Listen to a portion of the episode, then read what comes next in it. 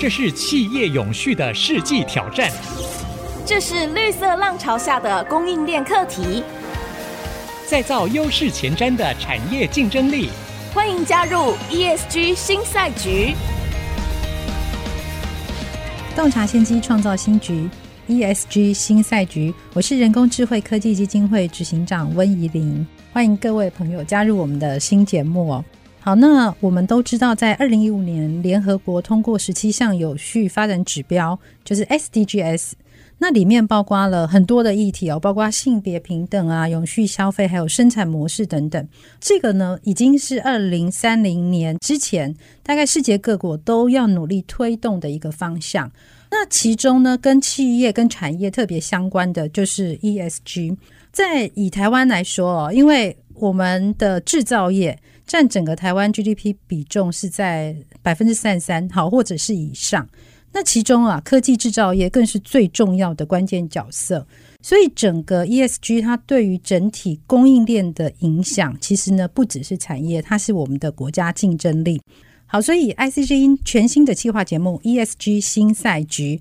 呃，我们想要从供应链的视角去深入探讨产业所必须面对的 ESG 的重要课题。好，那在我们今天第一集的节目呢，我们当然要邀请到非常重要的特别来宾，就是陈来助董事长。大家好，我是陈来助。陈董事长啊，他现在是天来创新集团的董事长，那同时呢，也是台湾数位企业总会的理事长。企业总会呢，在去年底也开了零碳大学，好，所以有很多的中小企业现在正在里面练功啊，好，就是针对 ESG 的部分哦。那我想特别是一开头一定是针对零碳的部分嘛，嗯，好，所以我们在今天整个节目的第一集，我们整个系列里面。我想，我们首先啊，要请教来助董事长呢，是这样子哦。你以前说过，在二零二零年的一月二十三号是全球化二点零时代的开始。嗯，好，那么二零二一年呢，是 ESG 大航海时代的开端。请问你所观察到的这样的变化究竟是什么？你为什么会下这样子的定义哦？然后它接下来对于整个台湾的产业发展会产生哪一些影响？好，我想。两千年的一月二十三号，我常说，这一月二十三号，我们从小就被教就是自由日吧，一二三自由日。是。但是，一月二十三号的在历史上关键的时刻就是武汉封城的那一天，然后，嗯，所以我说武汉封城代表近代的经济是一个很大的改变，因为那一天大家都不知道发生什么事，但是知道一个很严重的病。但是也不知道什么时候会结束，可能我们以为三个月啊，那个时候。可能那时候想 SARS 模型，可是哎，过了两年多，我们现在还在戴口罩。包括今天，我想在台湾来讲，我们这个每天都是上万例、几万例、六万例、七万例，所以这个疫情持续着。这疫情是全球化，我们叫全球大流行。所以说，全球化对大家的一个新的意义，就是说我这个病毒比以前我们讲的全球化还厉害。嗯，不过也因为是所谓的疫情大流行了，这个大家都有安全性的问题。是，所以封城锁国哈，代表这个大家开始去注重所谓的安全。嗯，健康。这件事情是人类最基本的需求嘛？哈，我们说我们吃的很饱，但是你如果不健康、不安全，这个这个就有问题。嗯，所以从那一天开始，我觉得大家对全球化这件事情，过去的一点零就是你侬我侬嘛，我做的东西你来用，全世界大家就当做一起哦，可能大家关系非常紧密，开始改变的，因为为了抢防疫的东西，抢口罩、抢疫苗。这个抢快筛，反正这个大家就是从人性嘛，哈，所以人人性的改变，也因为这样，不只是人，包括国家的改变，国与国之间的战争，国与国之间的所谓的彼此的制衡吧，是。所以我觉得对台湾的制造业，台湾的所有的厂商来讲，这个是一个完全新的商业模式，是，这是新的商业模式，这商业模式应该不会改变，近期不会改变，嗯。所以我觉得全球化二点零是什么？我们不知道，但是全球化二点零应该是开始了，应该我们还是会交流。我们现在每天打开，不管你的手机，不管你用的电脑，我想都跟全世界交流。所以全世界交流继续，但是它的模型改变，嗯，所以这是第一件事情。所以我觉得它是一个一个开端了哈，应该是总体经济的改变。是第二件事情，从疫情到现在，我们发觉疫情是短痛吧哈，我们讲。我们讲就是近忧吧，远虑大概应该就是气候变迁造成的问题。对，那没有因为疫情就气候变迁变慢了，而且反而在加速，欸啊、对不对？加速了。所以我们去年才刚经过，好像如果五月这个去年这时候我们是深受缺水之苦啊。哦、今年这个下雨嘛，哦，是，所以我说这个是影响重大，所以反而在疫情的过程中，我们开始审视啊，这个另外一个安全问题，嗯。地球的安全问题是，地球的安全问题，我们的不只是人类未来未来未来的安全问题，我们的下一代的安全问题。所以我觉得这个就启动另外一个思维。我说它是 ESG 大航海时代，因为那也是一个新的议题，因为以前也没经历过。是、哦、大航海时代代表未知嘛？对，大航海时代的定义，我们讲的就叫它探索。嗯，对，Age of。Discovery 啊，真正的大航海时代的英文叫做 Age of Discovery，其实重点是在 Discovery，是，所以我们现在在刚起航啊，嗯、起航在探索这件事情，这件事情一定很影响很重大，是，但是它到底我们要怎么探索？我想这个是我们要考虑的思维、嗯。是，其实真正的大航海时代，我们知道十四、十五世纪的时候，其实他们开船啊。想要去印度，就到了美洲，也不知道自己 美洲。我想这个部分，我们大概在以前看到，所以是不是假设说，我们现在这个时代，我们面对的也差不多是这样，就是我们到底应该到哪里？其实这个时候我们还不知道。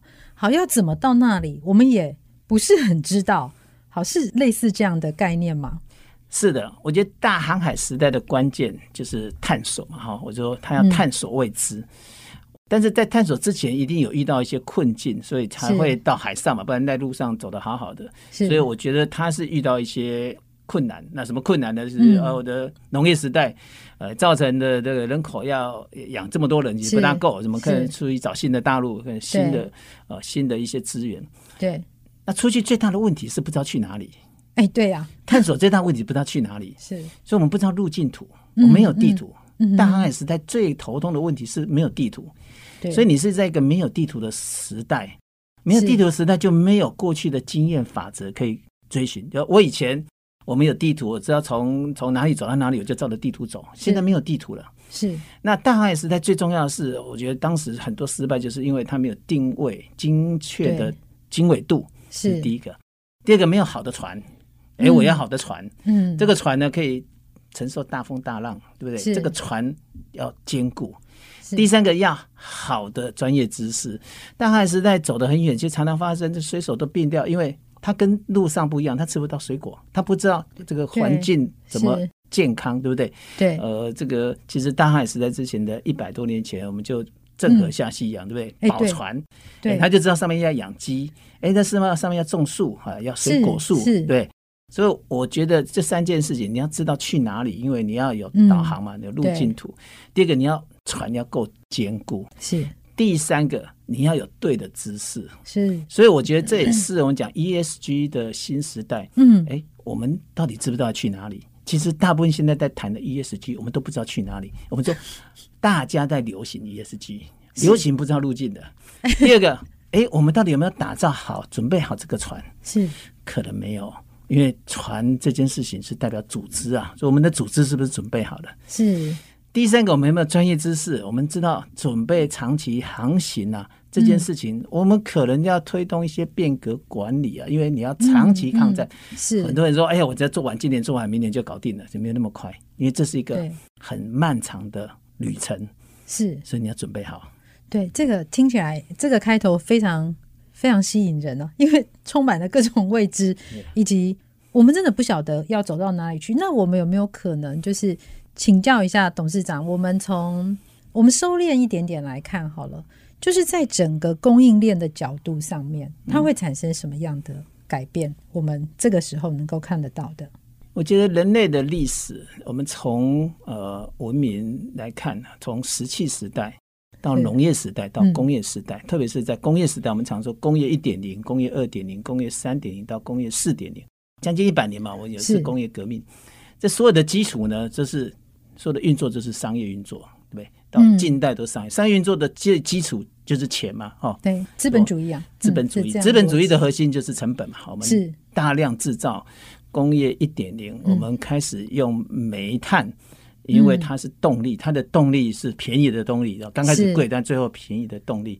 再来是我们要流水线，就是成本要降低，嗯、因为流水线生产比较多嘛。是，那我们开始电脑化哈，这个电脑化，一九六零年工业革命三点零，嗯，我们用电脑开始加速我们的转换率，因为我们的周转率变快，哈，数据更多。到现在讲工业革命四点零，哎，我们就是说我们现在已经进入到所谓 AI 时代，是。物联网时代，是。更多的数据。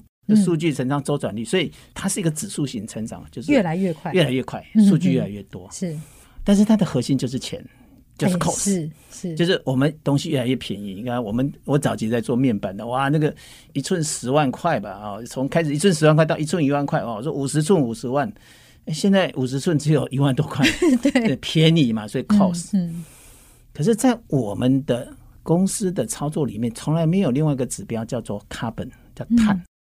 所以我说，为什么是大航海时代？因为是完全新的运作模式。碳，碳是另外一个 C，所以人类有两个 C 啊，哈，一个叫 cost 的 C，最近才加入 carbon 这个 C。这个 C 到底影响多大？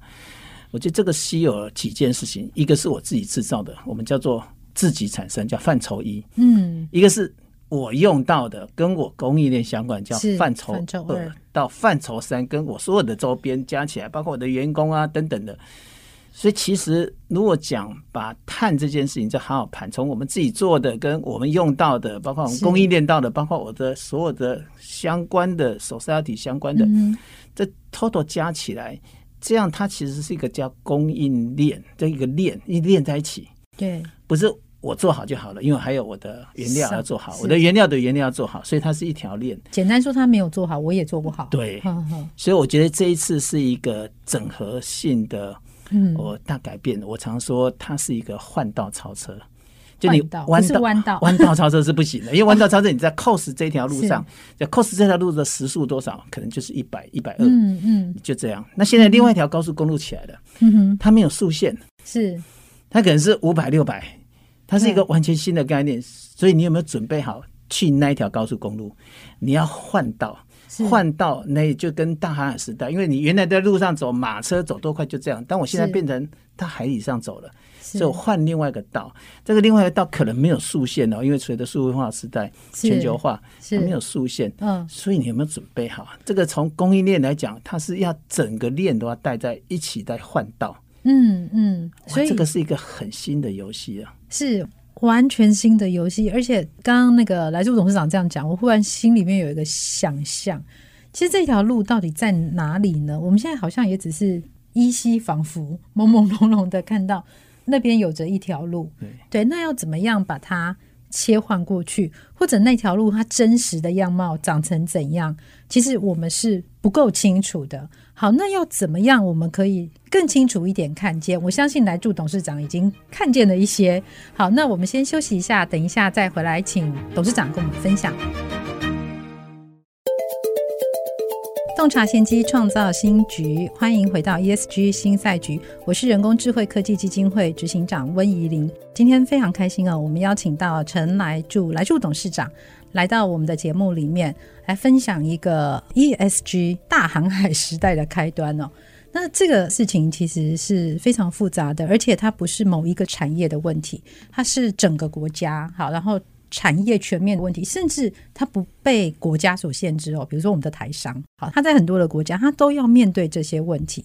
那我们在刚才先谈到的，不是弯道超车，叫做换道超车。但是这个道在哪里，其实还蛮模糊的。好，所以想要请问董事长，就您的观察哦，你目前看到大家对于 ESG 有哪一些迷思？还有哪一些产业会是先受到冲击的？因为我们好像想象都是。科技业好，但是事实上好像并不是这样子，所以您会建议企业应该在这个时候啊，怎么样很快速的去从认知开始建立一个正确的认知，然后下一步采取有效的行动。好，我们在讲这一题，其实因为它是一个很复杂的题目，就为什么用大航海时代？就大家想象我们古人，他从从来没有到海里面，从来没有到海的航行要去。跨越这个海洋去找到一个新大陆，没有地图，是完全没有做过，所以我们真的是在类似这样。那这条路径到底怎么走？其实坦白说，没有人知道。我们也觉得说，哇，那既然没有人知道，大家都差不多。可是这个时间点是有限的，可能它有一个时间的限制，这个时间限制就是二零五零到二零六零年。呃，因为这个时间是不是我们自己给的？它实际上是老天给的。嗯、就是说，我们如果不在那个时间点达到所谓的近零排放，或我们讲碳中和吧，我觉得这个气候变迁产生出来的冲击，嗯，对产业、对个人哦，对我们的环境是非常大。嗯，所以全球的共识就是要赶快努力的哈。所以换道超车，我们知道这个道新的高速公路出来。可能没有速限，可能速限是几百几千公里，是但是你你不是说那我就慢慢开就好，因为它有时间的限制，嗯、所以我们要面对这件事情，我觉得就很重要一件，企业要建立方法学，所以它有几个重点，第一个，它不能太晚做，你说。我们等政府做，我们等谁做？哦，我常常说，等别人都做了成功，我再做。哎，我们企业最常这样想，大部分都是在想说啊，我这都近乎规定，我这政府规定我再来做。对，因为当他有所谓的终点哈，有所谓的限制的时候，嗯、其实你越晚做，你的资源越不够。是，那资源越不够，你越慌乱做，你越会可能会做错哈。所以我觉得。一定要认知是这个是自己的责任，绝对不是政府的责任。哦，嗯，嗯，那第二个，因为它是一条漫长的旅程，所以你要定出方法学，然后定出路径图。就你要知道路径，这个路径你没有定。嗯那你可能会用错资源，你可能太早做做错，可能投错资源做错了，是，所以你一定要有个路径图。嗯，所以想象每一个企业今天在手上就有一个水晶图，这个水晶图来看三十年后这家公司，三十年后的自己，真的可以吗？水晶图就三十年后到底长得什么样子？那你才决定我们现在要怎么做，要快一点、慢一点，资源放在哪里？所以我觉得要建立两件事情的哈，嗯、第一个就是你的方法学是什么？嗯，方法学。第二个，你的路径图是什么？哦，这个是最简单的讲法，就是你的路径。那你的终点应该就是二零五零或二零六零嘛？哈，我想台湾已经宣布二零五零年，是，所以你的终点大概就是二零五零年，就是现在是这一个新的航程啊，新的旅程的二零五零年。那你怎么把资源放在？对的地方，在二零五零年达标，那你的方法学是什么？嗯，所以企业一定要先开始想这件事情，不要把它当做流行，因为大家都在流行 ESG，因为隔壁都在做 ESG。如果这样做，媒体都在讲，因为 媒体在讲 ESG，然后因为大家都在做碳盘查，那因为大家都在算算哦，计算器是，我觉得那个你会很大的迷失。嗯，这是很重要的事情。是，但是其实我一直有一个疑问呢、啊，就是。每一个产业，它应该在方法学上或者在路径图上都是不同的吧？我如果觉得方法，如果是方法学，嗯、那应该是大同小异。是我们现在讲的方法，我们把复杂的事情把它简单化。对，那复杂的事情简单化，就这样谈。我怎么样有阶段性的方法？所以我说，嗯，我们做这件事情应该分三阶段。对，我所有事情用三来算，人的脑袋算三最简单。哎，到五有点有点记不住了。五就都记不住了哈，所以我说口号用三了。第一个要先做碳盘查，是；第二先做碳定价，嗯；第三个叫碳中和。所以我做碳盘查、碳定价到碳综合，是是企业在迈向这一个大航海时代需要定的方法学。是我不能直接去碳综合嘛？因为其实很多人都是。直接就在讲这个好问题，因为直接都会碳综合，你的成本可能是无限大，因为你没有盘查，你没有盘查就不知道自己到底需要多少的碳是。来去减来去综合，而且最重要的一段应该是碳定价，是你要有创新，你要减下来。是。碳综合，很多说我买碳权啊，现在所有的台湾的绿电都台积电买走了，说我就没得买，我觉得这个想法是错的，因为。买绿电的可能是后面的，你要先减下来。哦，因为买不会变成核心竞争力，只有减才是核心竞争力。减能够减减到减不下来，产生出来的一些创新是才会让企业永续。所以很多人问说：“好，那哪些行业会受到影响？”我觉得从大航海时代的经验是，每个行业都会受到影响。对，所有人都是海啸的第一排。是没有第二排、第三排，因为时间很短。你说，二零二三年一月一号，欧盟 CBAM 那不就是那五大吗？我觉得不是哎、欸，是钢铁业影响呢，钢铁业影响很多产业啊，扣件也会影响啊，工具机也会影响，因为它是供应链影响。是，而且各位想，它不是课税，我觉得课税是最简单的，它是整个供应链加商业模式的改变。你不动，别人会动。嗯，你没做，别人会做，所以它是一个动态竞争。动态竞争会很多商模会出现，所以我们如果只想哇，我就跟着别人做，你最后就会被时代时代抛弃。嗯哼，大航海时代我常举这个例，呃，这个明朝在大航海时代的一百年前就开始做，对不对？是。东方西方的交叉点就在这里，大航海时代开始产生很多新的创新，是。最后西方赢过东方。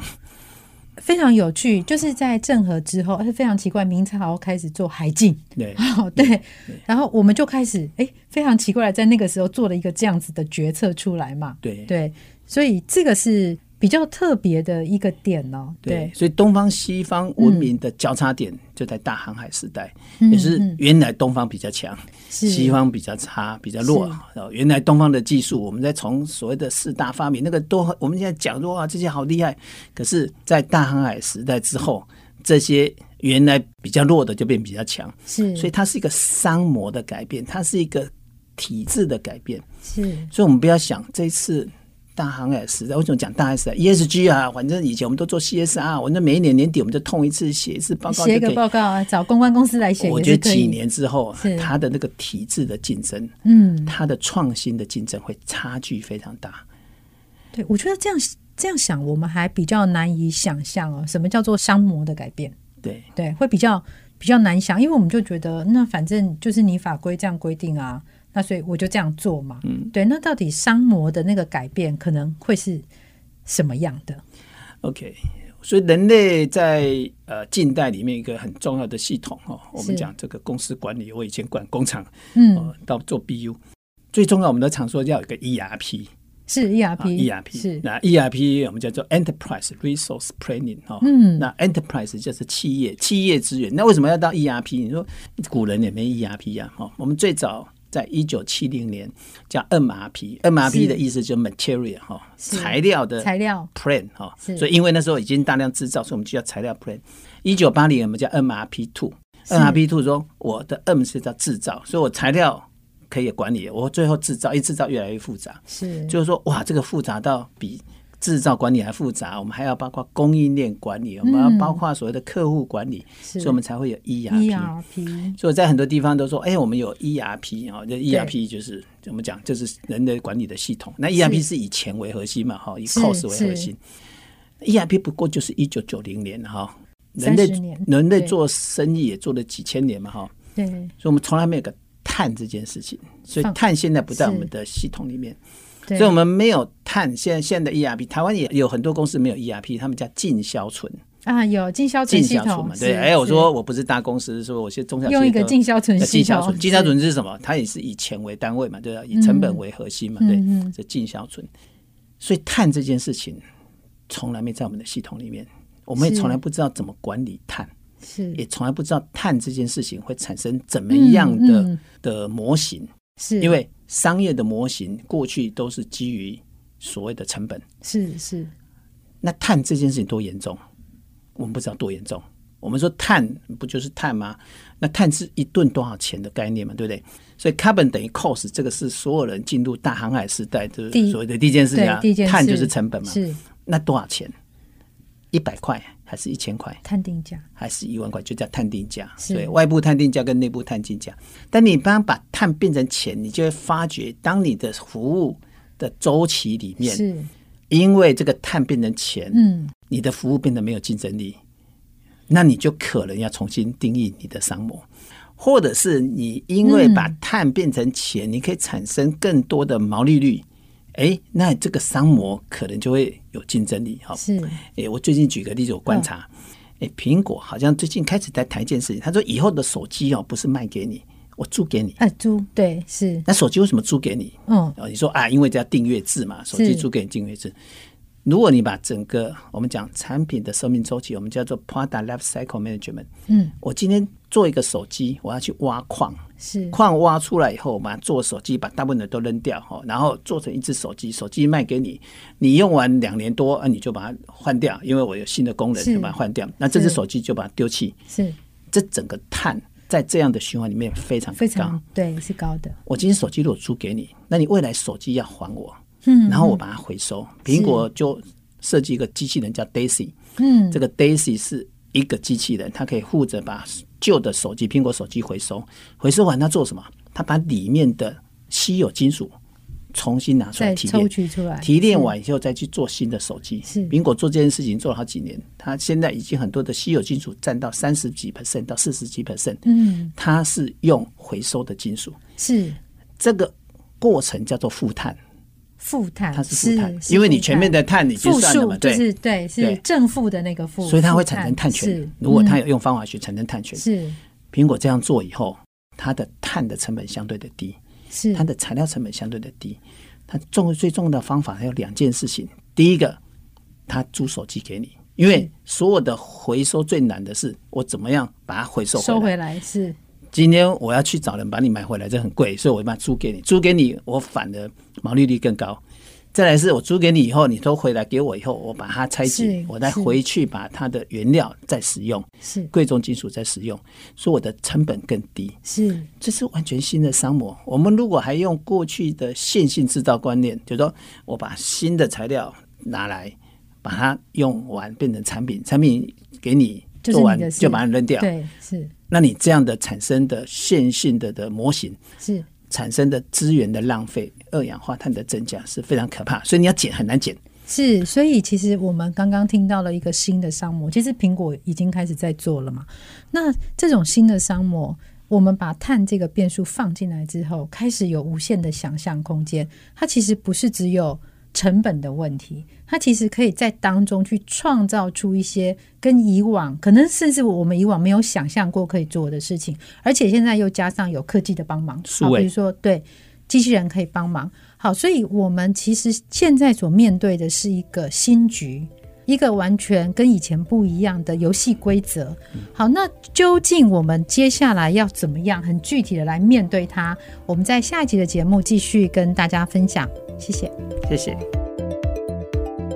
本节目由 DigiTimes 电子时报与 IC 之音联合制播。